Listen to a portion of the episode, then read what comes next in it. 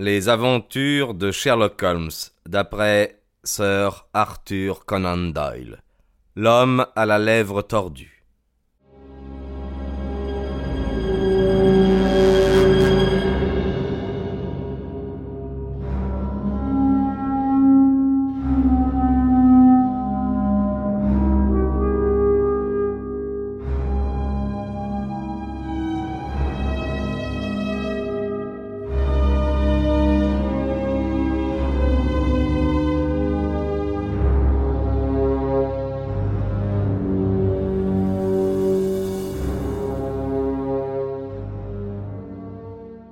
Pendant que Sherlock Holmes avait relaté cette singulière suite d'événements, nous avions traversé à toute vitesse la banlieue de la grande ville. Nous avions laissé derrière nous les dernières maisons disséminées çà et là, et nous roulions bruyamment le long d'une route campagnarde bordée d'une haie de chaque côté. Sur la fin du récit, cependant, nous traversions deux villages aux maisons éparses et dont quelques lumières éclairaient encore les fenêtres.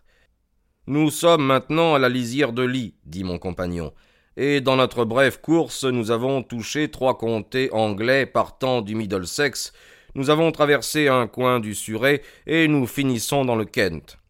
Voyez-vous cette lumière parmi les arbres? Eh bien, c'est la villa Les Cèdres, et auprès de cette lumière est assise une femme dont les oreilles anxieuses ont déjà, je n'en doute point, perçu le bruit des sabots de notre cheval. Mais pourquoi ne menez-vous pas l'affaire de Baker Street? Parce qu'il y a de nombreuses recherches qu'il faut faire ici. Madame Sinclair a eu l'amabilité de mettre deux pièces à ma disposition, et vous pouvez être assuré qu'elle ne saurait faire qu'un accueil cordial à mon ami et collègue. Cela me coûte fort de la rencontrer, Watson, alors que je n'apporte encore aucune nouvelle de son mari. Bien, nous y voici. Oh là là, voilà nous nous étions arrêtés en face d'une grande villa située au centre de la propriété. Un petit valet d'écurie accourut à la tête du cheval, et ayant sauté de la voiture, je remontai derrière Holmes la petite allée de gravier qui serpentait jusqu'à la maison. Comme nous en approchions, la porte s'ouvrit brusquement, et une petite femme blonde parut dans l'entrée. Elle était vêtue d'une sorte de mousseline de soie légère, avec un soupçon de peluche rose au cou et aux poignets. Sa silhouette se détachait contre le flot de la lumière, une main sur la porte, l'autre à moitié levée dans son empressement, le buste légèrement incliné, la tête et le visage tendus vers nous, les yeux anxieux, les lèvres entr'ouvertes, tout son être semblait nous interroger. Eh bien, s'écria-t-elle, eh bien. Puis, en voyant que nous étions deux, elle poussa un cri d'espérance, mais celui-ci se changea en un gémissement, quand elle vit mon compagnon hocher la tête et hausser les épaules. Pas de bonnes nouvelles? Aucune. Pas de mauvaises non plus? Non. Dieu merci pour cela, mais entrez, vous devez être fatigué, car la journée a été longue pour vous. Monsieur est mon ami le docteur Watson. Il m'a été d'une aide vitale dans plusieurs affaires, et un heureux hasard m'a permis de l'amener avec moi et de l'associer à cette enquête. Je suis enchantée de vous voir, dit-elle en me serrant chaleureusement la main. Vous pardonnerez, j'en suis sûr, tout ce qui peut être défectueux dans notre organisation quand vous réfléchirez au coup qui nous a frappés si brusquement. Chère madame, dis-je, je suis un vieux soldat et même s'il n'en était pas ainsi, je peux très bien voir que vous n'avez pas besoin de vous excuser. Si je puis vous être utile, soit à vous, soit à mon ami, j'en serai en vérité très heureux. Maintenant, monsieur Sherlock Holmes, dit la dame pendant que nous entrions dans une salle à manger bien éclairée, sur la table de laquelle on avait préparé un souper froid. J'aimerais beaucoup vous poser une ou deux questions très précises auxquelles je vous prierai de faire une réponse également très précise. Bien certainement, madame. Ne vous occupez pas de ce que je ressens. Je ne suis pas hystérique et je ne m'évanouis point. Je désire simplement vous entendre exprimer votre opinion, mais votre opinion sincère. Sur quoi, madame Tout au fond de votre cœur, croyez-vous que Neville soit vivant? La question parut embarrasser Sherlock Holmes. Debout sur le tapis du foyer, elle répéta les deux mots en regardant fixement Sherlock, renversé en arrière dans une bergère. Franchement, don, madame, je ne le crois pas.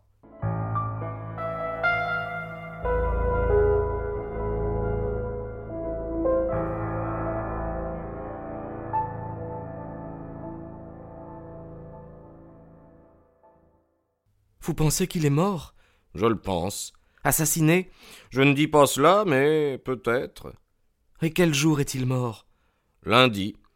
Alors peut-être, monsieur Holmes, aurez-vous la bonté de m'expliquer comment il se fait que j'ai, aujourd'hui, reçu cette lettre de lui?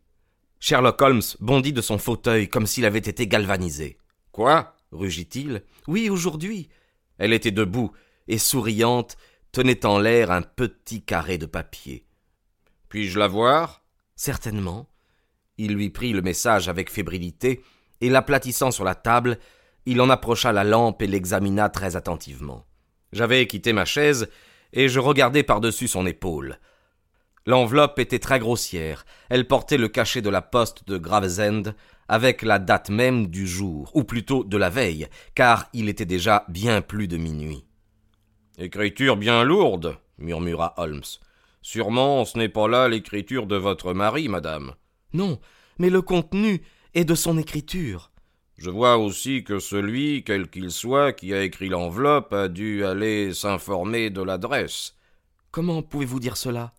Le nom, vous le voyez, est écrit d'une encre parfaitement noire qui a séché toute seule. Le reste est d'une couleur grisâtre qui indique que l'on a employé un papier buvard. Si l'enveloppe avait été écrite tout d'un coup, puis passée au buvard, il n'y aurait point des mots d'un ton plus foncé.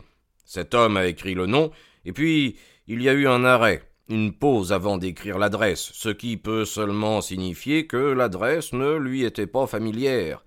C'est une chose insignifiante, bien sûr, mais rien n'est plus important que les choses insignifiantes. Voyons la lettre maintenant. Ah. On a joint quelque chose à la lettre. Oui, il y avait un anneau, son cachet. Et vous êtes sûr que c'est l'écriture de votre mari? Ah oui, une de ses écritures. Une? Son écriture quand il est pressé.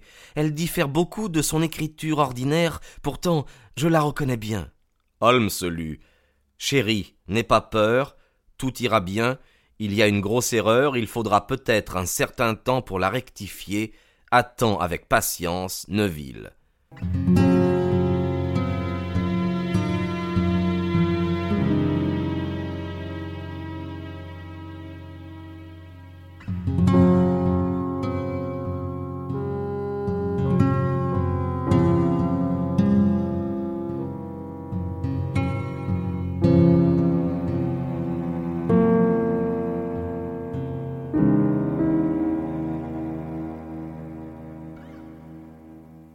Écrite au crayon sur la feuille de garde d'un livre in octavo sans filigrane, a été mise à la poste aujourd'hui à Gravesend par quelqu'un qui avait le pouce sale. Ah. Et la gomme de la fermeture a été léchée, ou je me trompe beaucoup, par une personne qui avait chiqué. Et vous n'avez, madame, aucun doute que ce soit bien l'écriture de votre mari? Pas le moindre doute. C'est Neuville qui a écrit ces mots-là et ils ont été mis à la poste de Gravesend aujourd'hui. Eh bien, madame Sinclair, les nuages s'éclaircissent, bien que je ne me risquerai pas à dire que le danger soit passé. Mais il doit être vivant, monsieur Holmes. À moins que ce ne soit là un faux très habile pour nous lancer sur une fausse piste. La bague, après tout, ne prouve rien. On peut la lui avoir prise. Non, non, c'est bien, absolument bien son écriture. D'accord, d'accord. Pourtant ce billet a pu être écrit lundi et mis à la poste aujourd'hui seulement. Ah oui, c'est possible. S'il en est ainsi, bien des choses ont pu survenir depuis. Oh. Il ne faut pas me décourager, monsieur Holmes. Je sais qu'il ne court aucun danger. Il y a entre nous tant d'affinité que s'il lui arrivait malheur, je le saurais, je le je le sentirais. Le jour même où je l'ai vu pour la dernière fois, il s'est coupé. Il était dans la chambre à coucher, et moi, de la salle à manger où j'étais, je me suis sur le champ précipité au premier, car j'étais certaine que quelque chose venait de lui arriver. Croyez-vous que j'aurais été sensible à une telle bagatelle, et que malgré cela j'ignorerais sa mort? J'ai vu trop de choses pour ne pas savoir que les impressions d'une femme peuvent être de plus de poids que les conclusions analytiques d'un logicien. Et vous avez certainement en cette lettre une preuve importante pour corroborer votre façon de voir. Mais si votre mari est vivant, et s'il peut écrire, pourquoi resterait-il loin de vous? Je ne saurais l'imaginer, c'est inconcevable. Et lundi, avant de vous quitter, il n'a fait aucune remarque? Ah non. Et vous avez été surprise de le voir dans Swan Damlen? Très surprise. La fenêtre était-elle ouverte? Oui. Alors il aurait pu vous appeler. C'est vrai. Et d'après ce que je sais, il a seulement poussé un cri inarticulé. Oui, tout à fait. C'était, pensiez-vous, un appel au secours Oui, il a agité les mains. Mais ce pouvait être un cri de surprise. L'étonnement, en vous voyant de façon inattendue, a pu lui faire jeter les bras en l'air. Ah, c'est possible. Et vous avez pensé qu'on le tirait en arrière. Il a disparu si brusquement. Il a pu faire un bond en arrière.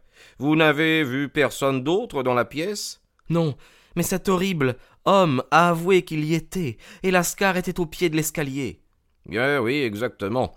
Votre mari, autant que vous avez pu voir, portait ses vêtements ordinaires. À l'exception de son col ou de sa cravate, j'ai vu nettement sa gorge nue. Avait-il jamais parlé de Swandam Lane? Jamais. Vous avait-il jamais laissé percevoir à certains signes qu'il avait fumé de l'opium? Oh non, jamais. Merci, madame Sinclair. Ce sont là les points principaux sur lesquels je désirais être absolument renseigné. Nous allons maintenant souper légèrement et nous nous retirerons, car nous aurons peut-être demain une journée très occupée.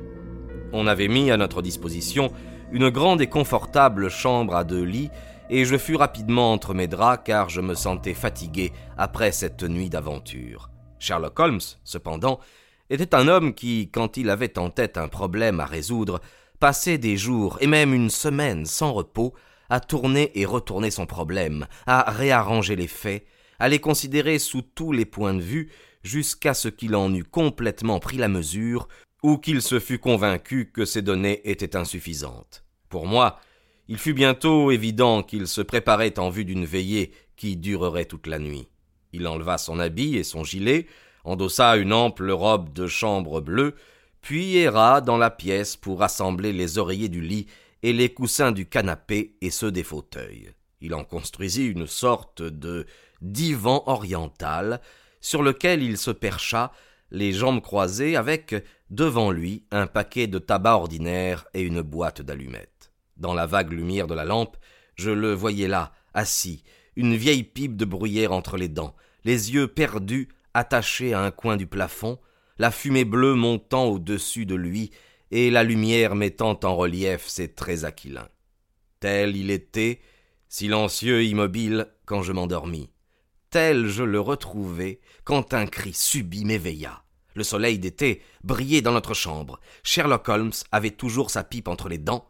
La fumée montait toujours en volute, et la chambre était pleine d'un intense brouillard de tabac. Il ne restait d'ailleurs plus rien du paquet de tabac que j'avais vu la veille. Réveillé, Watson? demanda-t-il. Oui. Dispo pour une course matinale? Ah, certainement. Alors habillez-vous. Personne ne bouge encore, mais je sais où couche le garçon d'écurie, et nous aurons bientôt la voiture. Ce disant, il riait sous cap, ses yeux pétillaient, et il avait l'air d'un homme totalement différent du sombre penseur de la veille. Tout en m'habillant, j'ai regardé ma montre. Il n'y avait rien de surprenant que personne ne bougeât, il était quatre heures vingt-cinq. J'avais à peine fini que Holmes revenait et m'annonçait que le garçon était en train d'atteler. Je vais mettre à l'épreuve une de mes théories, dit-il en enfilant ses chaussures. Je crois, Watson, que vous êtes en ce moment en présence d'un des plus parfaits imbéciles de l'Europe. Je mérite un coup de pied qui m'enverrait à tous les diables, mais je crois que je tiens maintenant la clé de l'affaire. Et où est-elle? demandai-je en souriant. Dans la salle de bain. Non, non, vraiment, je ne plaisante pas, continua-t-il devant mon air d'incrédulité. J'en viens et je l'ai prise, et je l'ai là dans mon sac de voyage. Venez, mon cher, et nous verrons si elle va dans la serrure. Nous sommes descendus, aussi doucement que possible, et nous sommes sortis dans l'éclatant soleil du matin. Le cheval et la carriole étaient sur la route, avec, à la tête de la bête, le garçon d'écurie à moitié habillé. Nous avons sauté en voiture, et à toute vitesse, nous avons pris le chemin de Londres. Quelques charrettes seulement, chargées de légumes pour la capitale, s'avançaient sur la route, mais les villas qui la bordent de chaque côté étaient silencieuses et mortes comme celles d'une ville de rêve. Sous certains rapports, dit Holmes en touchant du fouet le cheval pour lui faire prendre le galop, j'avoue que j'ai été aussi aveugle qu'une taupe, mais quand il s'agit d'apprendre la sagesse, mieux vaut tard que jamais. En ville, les tout premiers levés, encore à demi endormis, commençaient tout juste à mettre le nez à la fenêtre que nous roulions déjà le long des rues du côté du Suré. Suivant la route du pont de Waterloo, nous avons traversé la rivière et tournant brusquement à droite par Wellington Street, nous sommes trouvés dans Bow Street.